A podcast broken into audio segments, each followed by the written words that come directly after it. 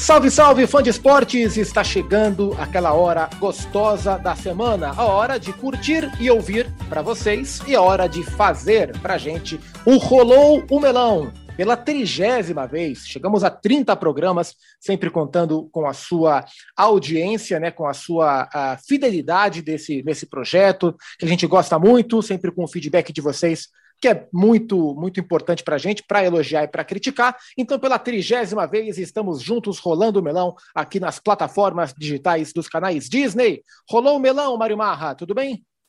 Tudo tranquilo, Gustavo Zupac, Eugênio Leal, prazer estar com vocês, queridas e queridos melonistas. É muito legal o que está acontecendo, né? As pessoas têm ouvido muito, tem muitas respostas por aí. E hoje nós vamos falar muito de Libertadores, né, Zupac? É, a semana, né? Semana passada falamos sobre Copa Sul-Americana, tivemos um convidado muito agradável, de altíssimo nível, o papo com Paulo Autuori rendeu bastante, repercutiu bem, demos sorte, né? Paulo Autuori foi, aliás, demos muita sorte, né? Paulo Autuori foi campeão da Copa Sul-Americana, e aí eu vou omitir o fato de que a gente conversou algumas semanas antes com o Thiago Escuro, né? Porque poderíamos falar que nós somos pés geladíssimos para o Red Bull Bragantino. Então, parabéns para o Clube Atlético Paranaense pelo título da Sul-Americana. Mas esta semana, como bem lembrou o Mário Marra, é talvez a semana mais importante da temporada no futebol do continente. É a semana da glória eterna, né, Eugênio Léo? É isso, e, não, não tem palco melhor, né? Para a glória eterna do que o Estádio Centenário de Montevideo, o estádio que mais recebeu finais de Libertadores. Né?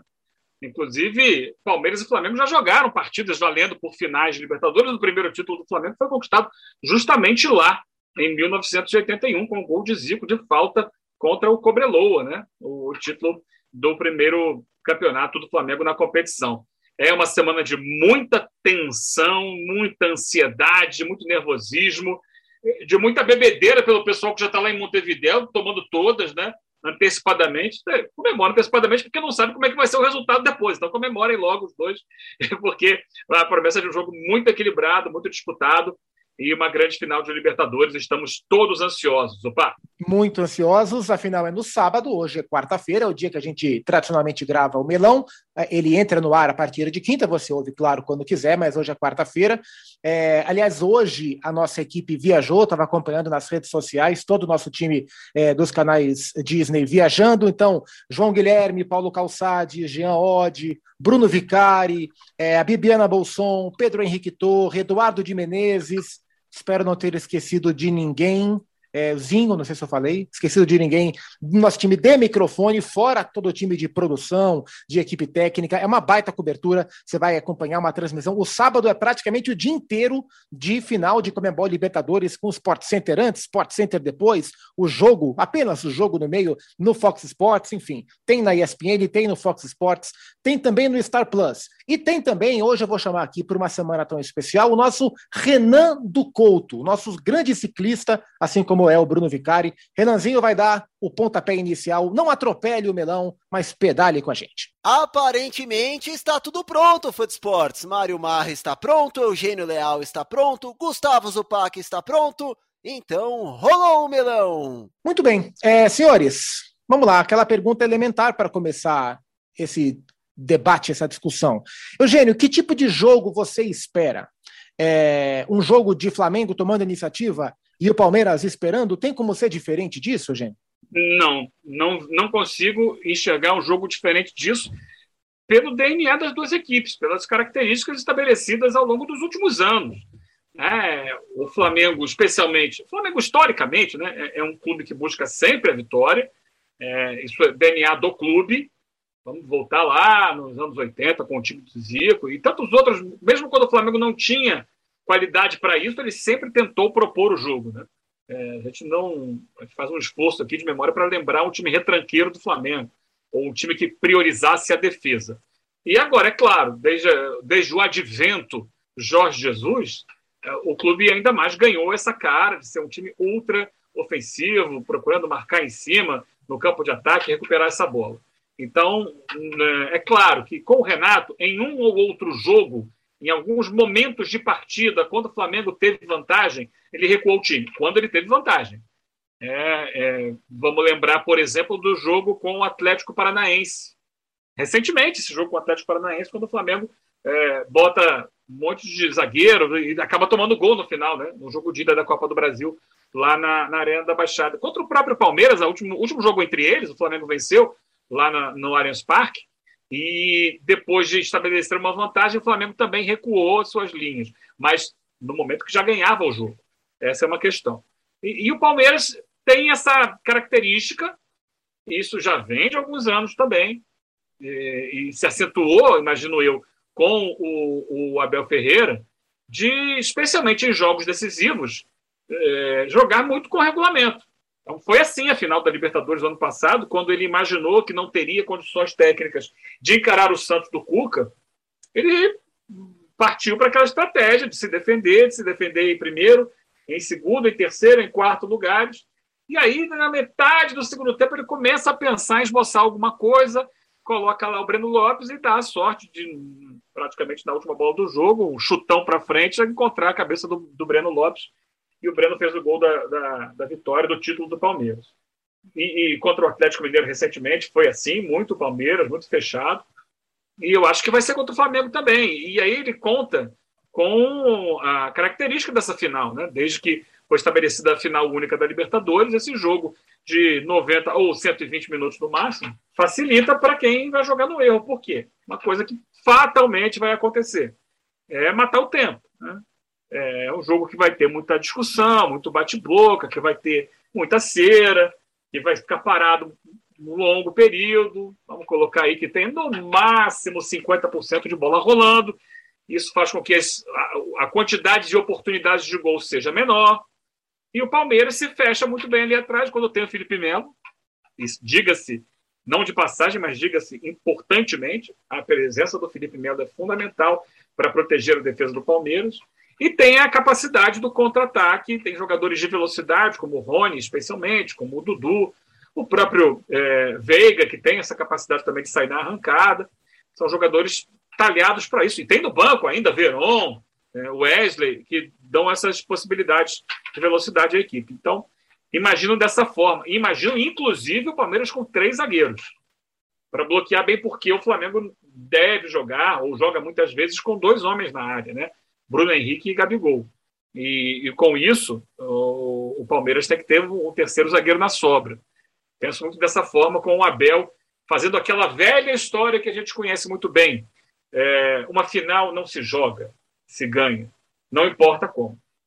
E quando você fala em, em esperar um Palmeiras com três zagueiros, uh, você acha que sobra para quem? Gustavo Scarpa? Você acha que é o mais cotado para deixar o time? Sim, sim. Penso dessa forma, porque na cabeça de muitos, e é o que parece também na cabeça do técnico, o Scarpa, desses jogadores de meio, é quem tem menos capacidade de marcação, é quem menos entrega sem a bola. É, inclusive, ele já falou isso é, publicamente algumas vezes, disse que melhorou e tal, mas na cabeça dele agora. Por outro lado, o Scarpa é o jogador fundamental ofensivamente para o Palmeiras. É quem cria o maior número de situações de gol.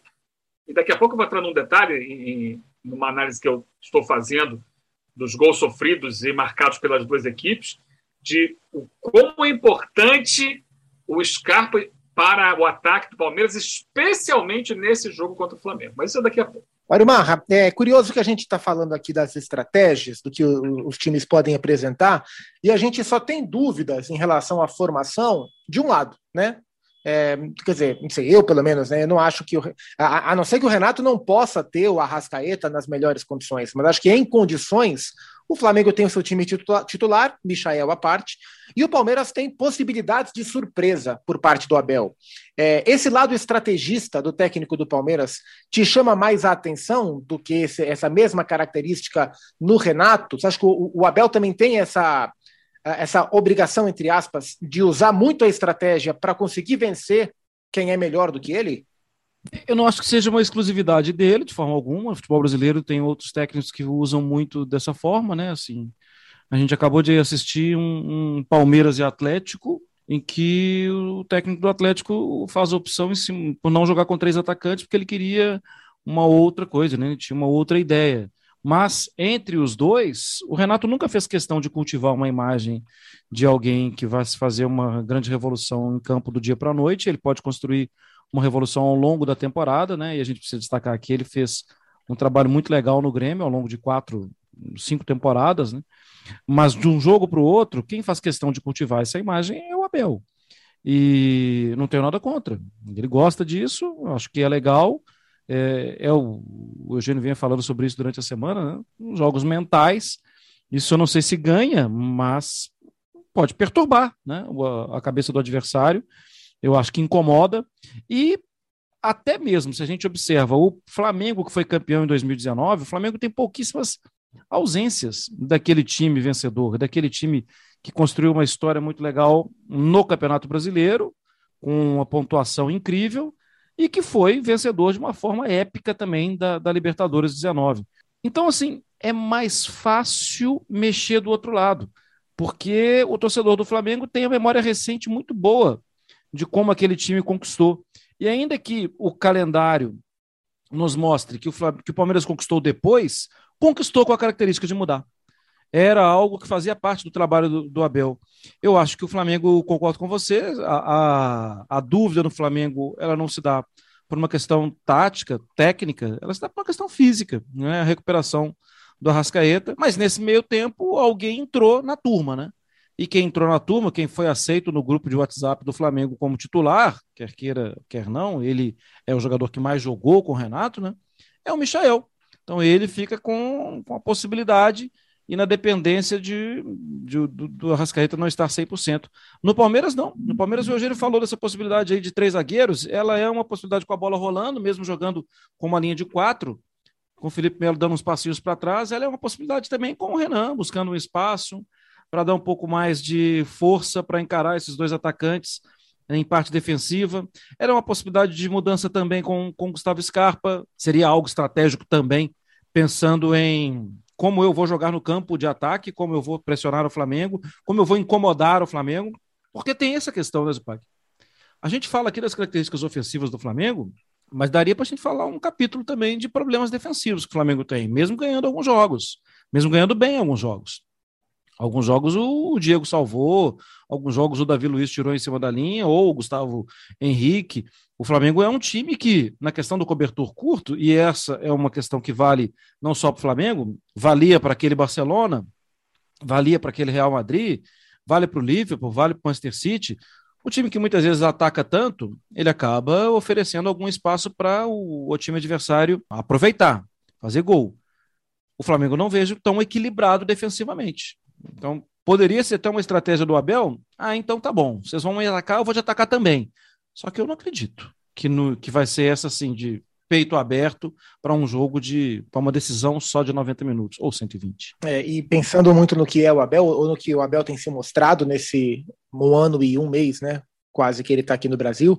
É, ele é um cara desses jogos, né? O Mário citou o, Cuca, o Cuca também é um cara muito estrategista, mas se a gente parar para pensar quais foram os dois grandes momentos do Abel Ferreira como técnico do Palmeiras, nem foram é, os títulos que ele ganhou, né? Os principais momentos mais destacados, acho que a vitória contra o River, sobre o River Plate no, na semifinal do ano passado e a vitória sobre o Atlético Mineiro, ou os dois empates contra o Atlético Mineiro na semifinal desse ano. E foram dois jogos, dois confrontos contra times superiores ao Palmeiras, onde a estratégia do Abel foi fundamental, né? Lá naquele jogo é, na, na Argentina, foi em Avejaneda, né? O jogo, o River começa Sim. sufocando, aí o Abel muda o esquema, vai para um, um 3-5-2, com o Marcos Rocha como zagueiro, o menino cuidando ali da esquerda, da, da, da, da esquerda do ataque do River. A partir dali, o Palmeiras vira o duelo, consegue construir a vantagem. E contra o Atlético, na semifinal, ele povoa o meio campo, é, redescobre o Felipe Melo por um momento decisivo, o Palmeiras acaba estrategicamente sendo superior e classifica-se. Mais uma vez, ele vai ter essa oportunidade, né? Vai enfrentar alguém melhor do que ele, vai enfrentar alguém que vai exigir do Palmeiras um preparo estratégico muito grande.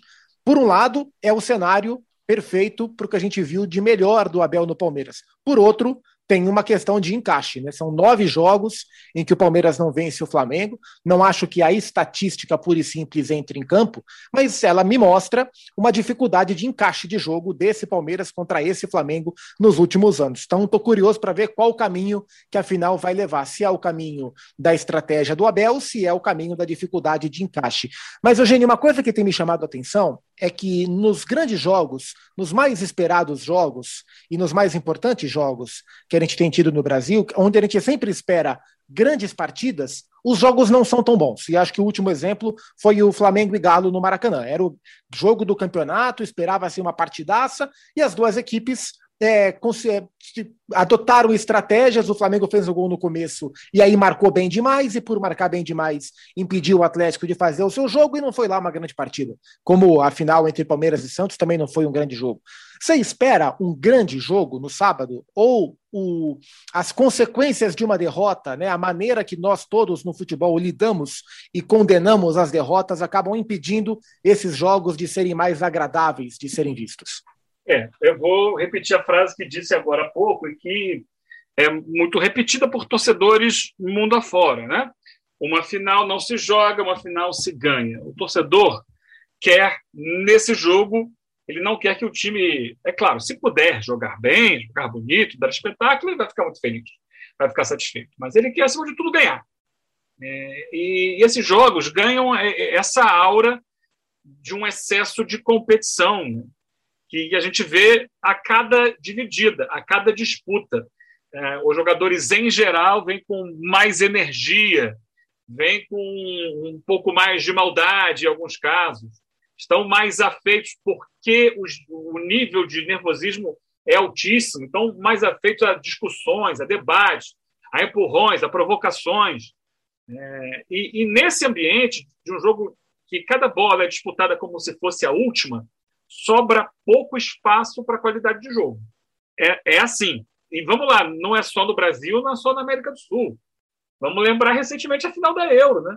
De duas seleções que vinham jogando muito bem, Itália e Inglaterra, e que não conseguiram repetir na final o mesmo desempenho.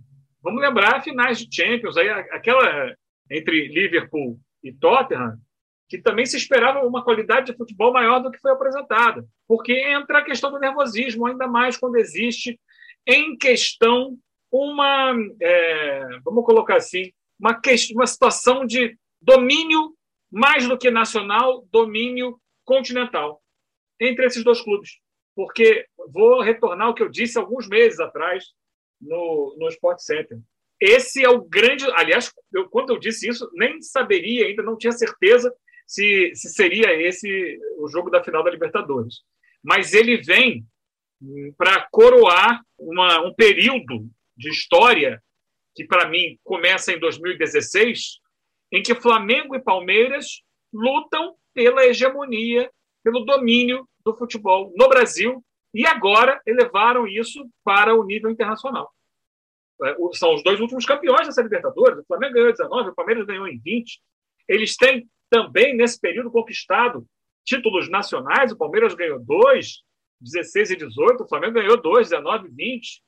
Então, é, é, e o curioso, nunca se enfrentaram em Libertadores. Né?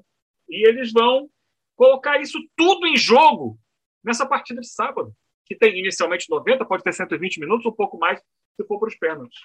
Então, é um excesso de, de, de rivalidade, é um excesso de nervosismo, é muita coisa em jogo.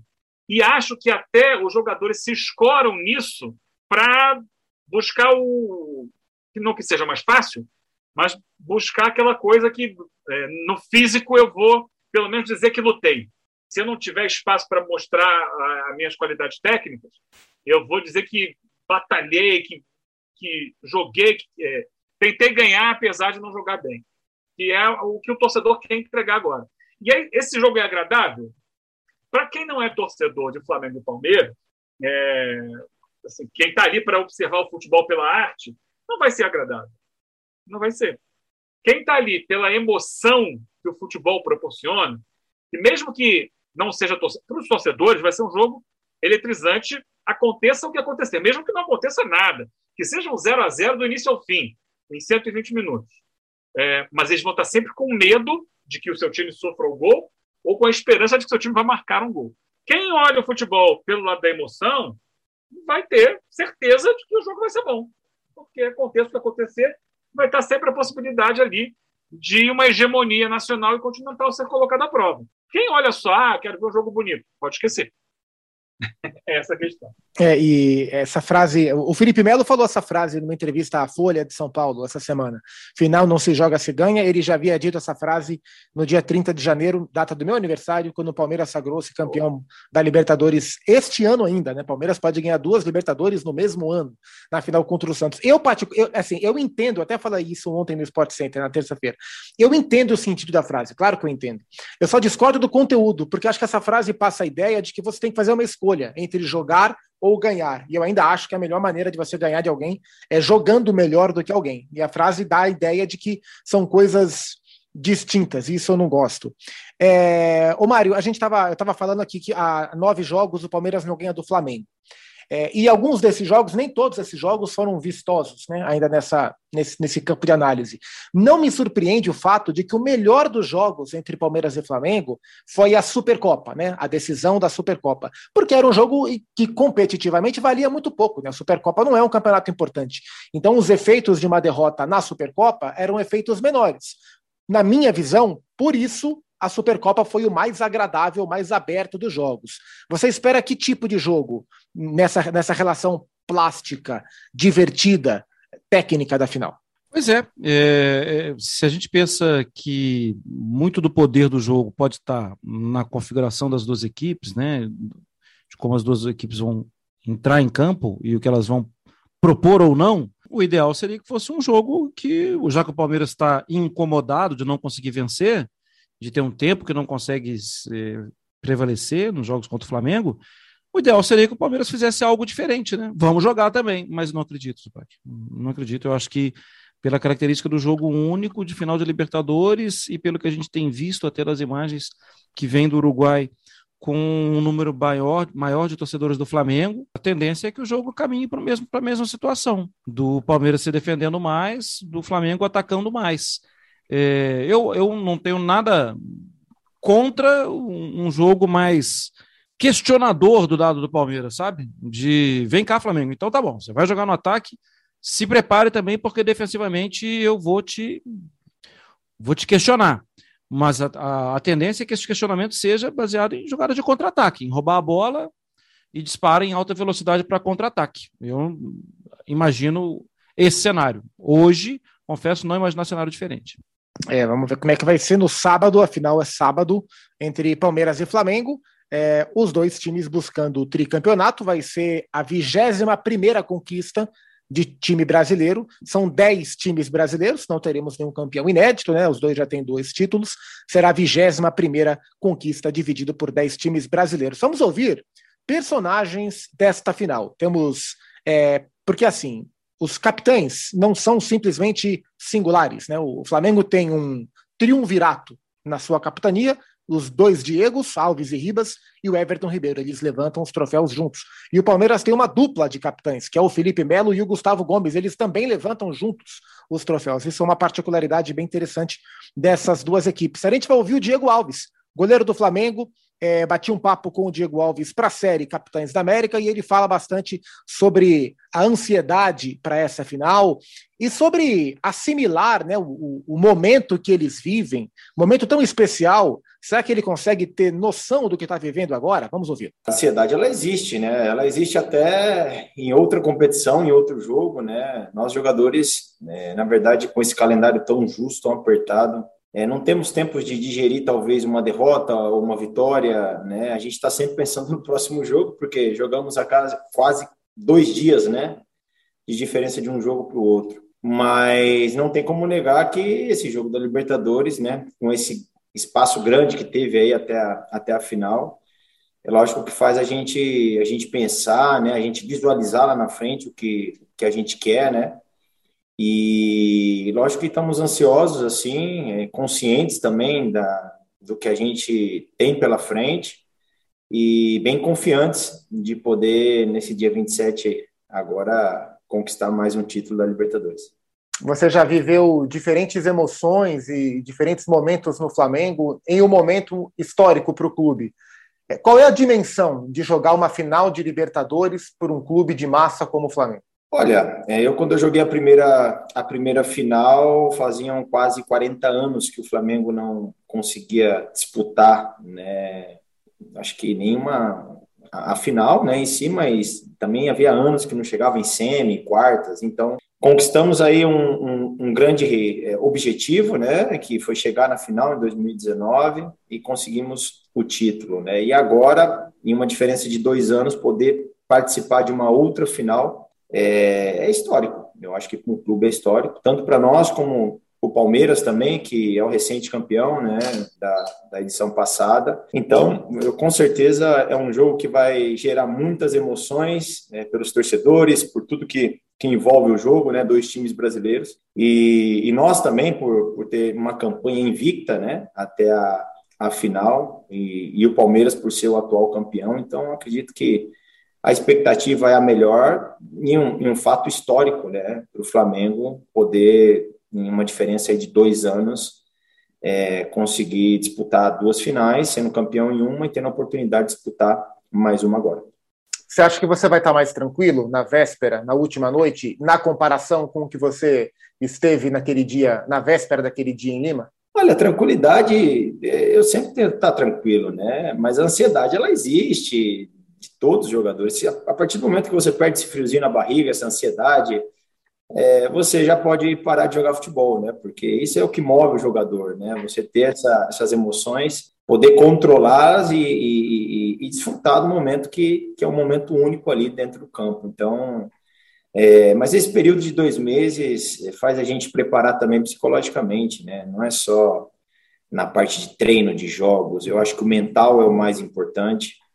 É, uma final pode acontecer de tudo. Né? Eu costumo falar que a final é é o dia que o time acordar melhor, porque talvez nem sempre o que fez a melhor campanha ganha, nem sempre o melhor time ganha, nem sempre o favorito ganha. Então, é, tivemos grandes exemplos e, né, em 2019 com nós mesmos, ganhando uma Libertadores em praticamente dois minutos, né? Então, isso demonstra o que é uma final, né? Em 2019, lógico, não dava nunca a gente como favorito, time inexperiente, nunca jogou final, enfim, um monte de situações que a gente já conhece. E a gente acabou é, consagrando campeão da, da competição. E agora, normalmente, novamente, ter essa sensação e esse controle emocional de saber digerir tudo que tem de fora, né, para que a gente né, não, não se abale e, e possa render 100% no, no dia 27.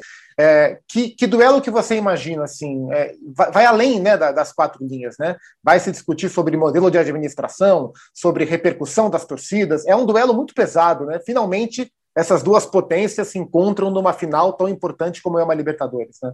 É, são duas equipes é, que planejaram viver esse momento, né? Que se reestruturaram em seus momentos, é, contrataram, passaram dificuldades e hoje está colhendo os frutos do que foi feito né, nesses anos. Então, acho que vai ser interessante.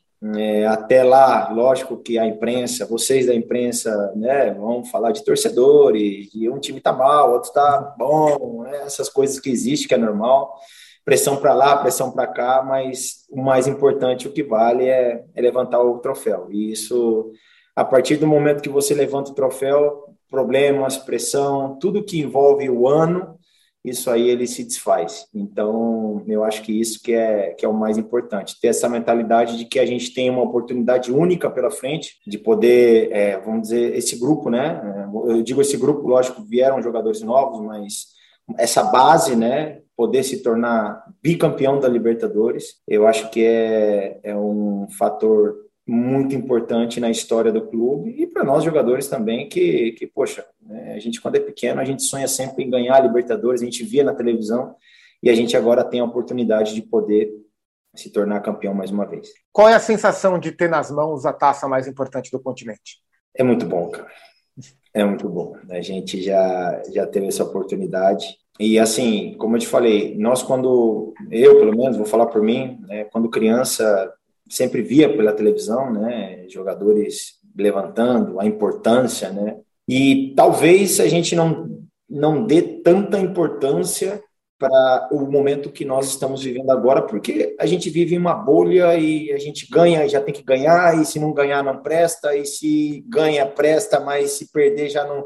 É, é, é sempre assim que funciona. A nossa vida é uma loucura, né? Por mais que todo mundo vê a gente ali dentro do campo, acha que, pô, lá tem que jogar, tem que ganhar mas envolve muita coisa, né? Então, é, eu acho que tudo isso se resume quando você levanta o troféu, e ainda mais sendo o troféu da Libertadores, que te representa é, uma história, né? Uma história para uns, história de vida, histórias é, de pequeno, de pessoas que, que sofreram, né, de pessoas que conseguiram chegar ao, ao, ao patamar de ser jogador de futebol, de se tornar profissional.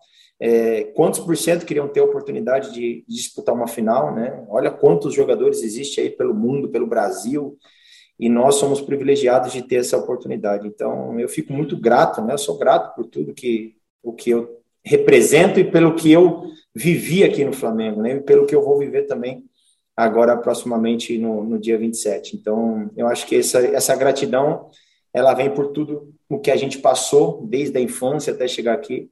E como eu falei, não temos tempo de digerir ainda o momento, mas num futuro, quando já estiver parado, com certeza vamos tomar aquele café ou conversar e falar, poxa, olha o que a gente viveu, olha que coisa bonita, né? Então, é assim que funciona. Tá aí, as palavras do Diego Alves. O Mário Marra, o, e o curioso Diego Alves falar que só vai ter noção do que eles estão vivendo daqui a alguns anos, porque eles estão presos nessa bolha de ter que ganhar, ganhar, ganhar, ganhar, e se não ganha daqui a dois jogos, o jogo que eles ganharam há pouco tempo acabar sendo esquecido. Eu acho que o Flamengo é um grande exemplo disso, as críticas que o Flamengo vem recebendo já há algum tempo a cada tropeço o próprio jogador tem pouco tempo de desfrutar o momento mágico que vive, como é, como são esses três anos aí do Flamengo. Né?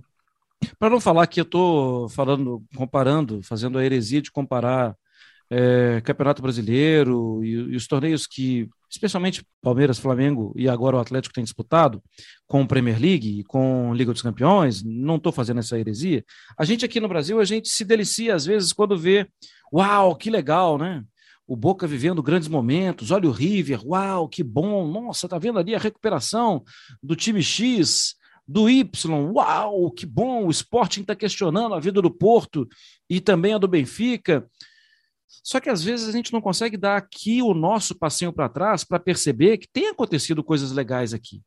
E, e, o Diego, muito menos, Diego Alves, muito menos vai ter essa oportunidade agora de dar o passinho para trás para perceber Cara, o Flamengo tem sido um time que está ou levantando taça ou lutando por taça até a reta final, e não chega a, a agora à final de Copa do Brasil, mas luta por taça o tempo inteiro, em um cenário que tem um Palmeiras que investe muito dinheiro, que tem um crescimento da qualidade da discussão sobre futebol aqui no nosso país. A discussão sobre futebol aqui no nosso país, ela deixou de ser aquela coisa. É, às vezes até pueril, assim, da rivalidade pura e simples. Você não vai ganhar no meu time, o meu time. Não, hoje, hoje em dia se fala, às vezes com termos rebuscados é, demais, que acabam afastando a, da compreensão o grande público, mas hoje em dia se discute mais futebol sem tanta verdade absoluta, sem tanto lugar comum. Se discute, se discute futebol como as propostas de campo, e a gente percebe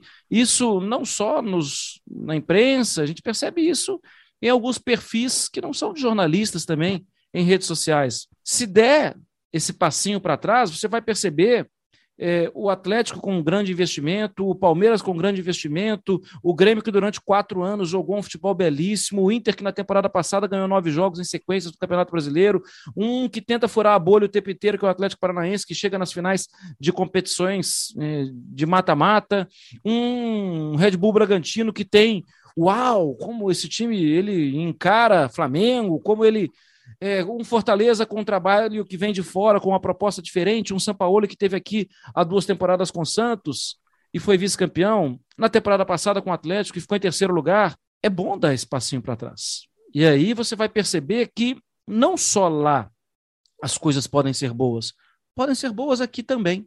E são boas. Elas têm ficado mais agradáveis porque porque vivemos aqui como centro de produção de futebol aqui no país, dentro de campo e fora de campo, apesar da CBF, apesar dos erros de calendário, apesar de pandemia e tudo mais, vivemos um, um momento legal de futebol. A gente não pensava há algum tempo que um jogador brasileiro pudesse ser titular, brasileiro, que joga no futebol brasileiro, pudesse ser titular de seleção brasileira. E aí, na Copa América de 2019, um dos grandes destaques jogava no Grêmio, o Cebolinha. E depois disso, isso tem acontecido com frequência. Os jogadores entram, jogam, oi, não vai dar para tirar esse cara.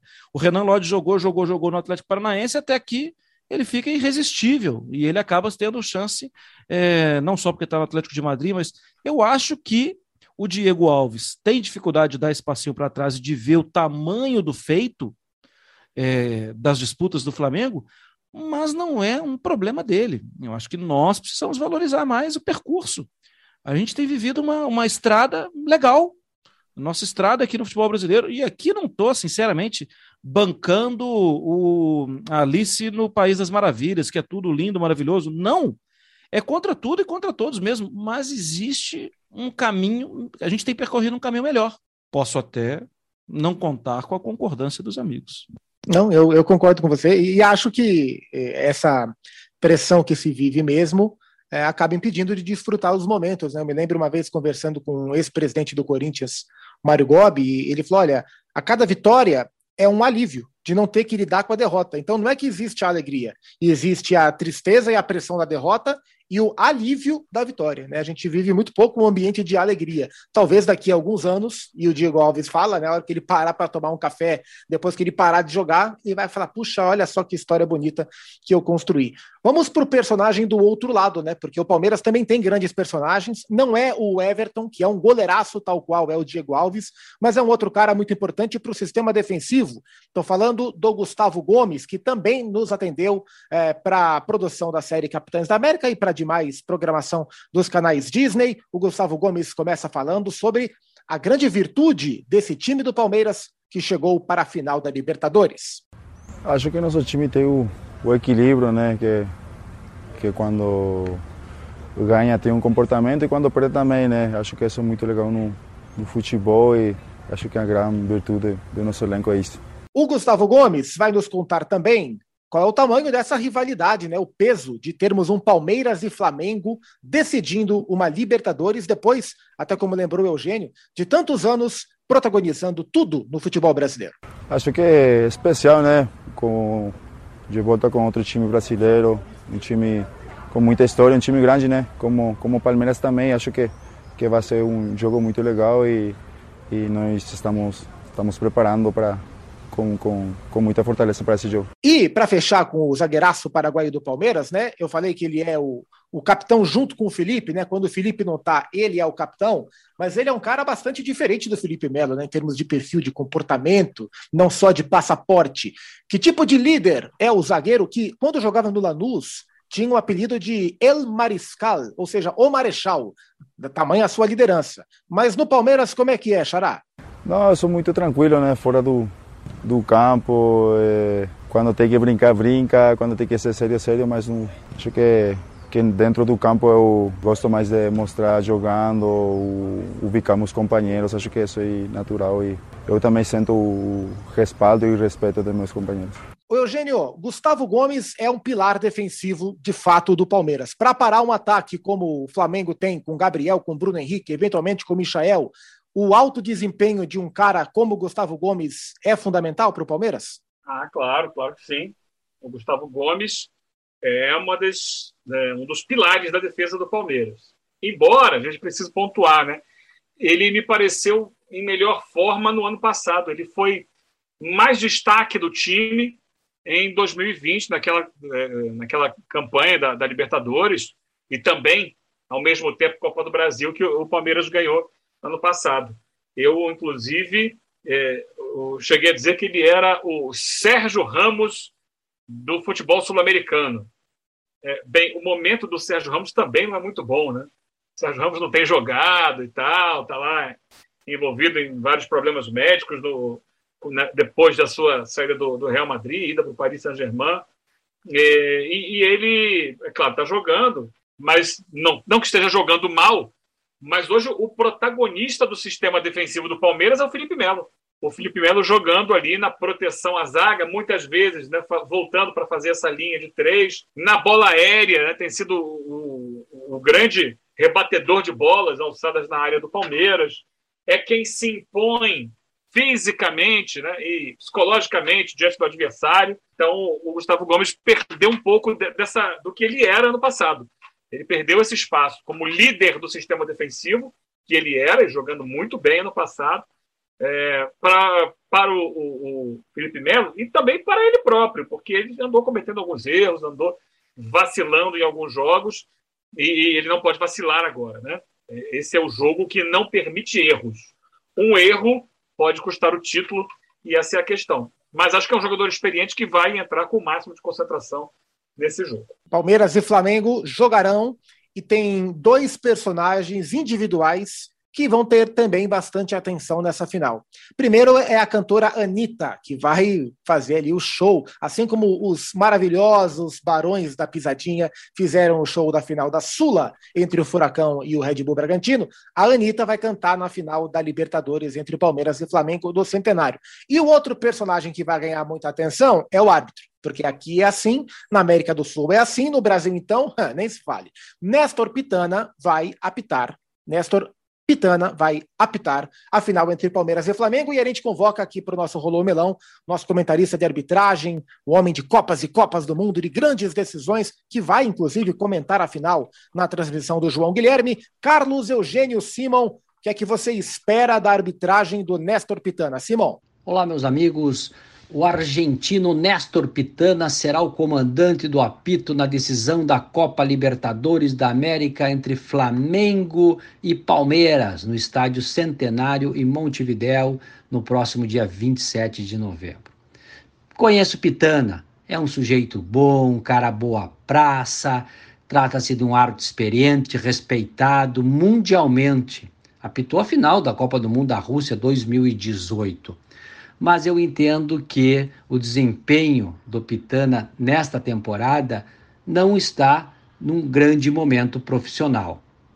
Já há algum tempo não vem apitando bem, mas a Comebol confia muito nele, que tem 46 anos de idade, e eu acredito que será o seu jogo de despedida. Ele será terá como seus companheiros de jornada os compatriotas Rua Belatti e Gabriel Chade, e também Facundo Tela e Maximiliano de Alieso, quarto e quinto árbitro. O chileno Julio Bascunhã será o responsável pelo árbitro de vídeo. Eu desejo uma boa sorte para eles, que tenham uma boa jornada e tenhamos um, uma grande partida de futebol, que ele e seus companheiros não interfiram no resultado do jogo final. Abraço! Olha que beleza, hein? Recebemos Simon para brilhantar o nosso melão. Mário Marra, você vai fechar, porque o assunto Libertadores está encerrado. Teremos um grande jogo. Nesse podcast não se pede palpite para não ferrar comentarista. Mas, para fechar, antes de fechar o nosso nossa edição da semana, o Eugênio tem dedos levantados. Dedos levantados. Questão de ordem. Questão não. de ordem. É questão de ordem, né? Estamos gravando na quarta-feira. A galera vai ouvir esse podcast até o sábado. Talvez até depois do sábado, né? Para pegar no nosso pé, oh, você falou isso e tal, mas foi aquilo. Bem, mas eu queria chamar a atenção o seguinte: eu, eu fiz um estudo é, sobre gols sofridos e gols marcados por Flamengo e Palmeiras no período entre a classificação para a final, ou seja, após os jogos da semifinal da Libertadores e até agora. É, e eu falei agora no, no, início aqui do nosso podcast sobre a questão do, do Scarpa, né? É, só dando um, um, spoiler, porque nós vamos mostrar isso no Sport Center de 11 da manhã. Muito gol de cabeça sofrido pelo Flamengo e o Scarpa é o principal cruzador do Palmeiras. Por outro lado, muitos gols de fora da área sofridos pelo Palmeiras. E aí pode aparecer de forma decisiva o Andréas Pereira, que é o principal chutador do Flamengo. Vamos detalhar isso no Sport Center nos próximos dias, aí, nesses dias que, pre que precedem a final. Só um spoiler, Sopac. Muito bom, muito bom. E são personagens que às vezes passam um pouco à margem dos grandes protagonistas, do Dudu, do Gabigol, Vamos ficar de olho no Scarpa, no Andrés, nos comportamentos defensivos também. Falamos bastante dessa espetacular final de Libertadores, mas a gente vai terminar o programa de hoje tocando num assunto que falamos nas últimas edições, é, que é acesso. Né? A gente falou de Série C, falou de Série B, em breve falaremos mais ainda sobre Série B, mas o Mário Marra tem um convidado, né? porque a gente falou alguns programas sobre o acesso do Novo Horizontino, da Série C para a Série B, esse novo Novo Horizontino, que pela primeira vez vai jogar a Série B E a gente recebeu uma mensagem bem legal de um convidado bem interessante do Novo Horizontino, né, Marra? Exatamente. E eu já aproveito para falar que não temos F5 na semana, viu, Zupac e Eugênio? Olha que beleza. Pela primeira vez, é, desde que o melão começou a rolar, é, nenhum técnico de Série A e Série B de Campeonato Zero. Brasileiro foi demitido. Não, Zero também não demitiu, tá com o Vanderlei Luxemburgo, é engano seu. Leonardo Condé, que subiu com o Novo Horizontino e que é um grande conhecedor de futebol e que eu conheço o Léo Condé há algum tempo, é o nosso, tem um nosso bate-papo aqui, tem um bate-papo com a gente aqui também, viu, Zupac? Fala, Léo Condé. Grande Mário Marra, prazer falar com você novamente. Um abraço aí para o Gustavo, Eugênio Leal, todos aqueles que estão acompanhando o Rolou Melão na ESPN. Obrigado aí pelo espaço, né? A gente poder falar aí desse ano vitorioso aqui do Grêmio Novo Horizontino onde a gente, no primeiro semestre, fizemos uma, um bom campeonato paulista, vencendo Santos, vencendo São Paulo, brigando passo a passo para a classificação na segunda fase com Palmeiras e Red Bull. Nosso grupo ficou realmente muito forte, mas não alcançamos a classificação. Mas pela boa campanha a gente conseguiu disputar o título do interior e conseguimos vencer a Ponte Preta na final e uma conquista importante para o clube aqui, é um clube jovem, né? E, e automaticamente conquistando a vaga para a Copa do Brasil do ano que vem. Né? Depois veio a Série C, onde, onde a gente fez uma boa Série C, primeira fase batemos o recorde né, desse formato de Série C, 39 pontos, uma campanha bastante consistente. E no quadrangular final, muito equilibrado a nossa chave, com Tombense, Manaus, Ipiranga de Erechim. A gente conseguiu, juntamente com a Tombense, classificar para alcançar né, a classificação para a Série B do ano que vem. E, e volta a valorizar né, o futebol paulista, o Ituano também conquistando a vaga, conquistando o título.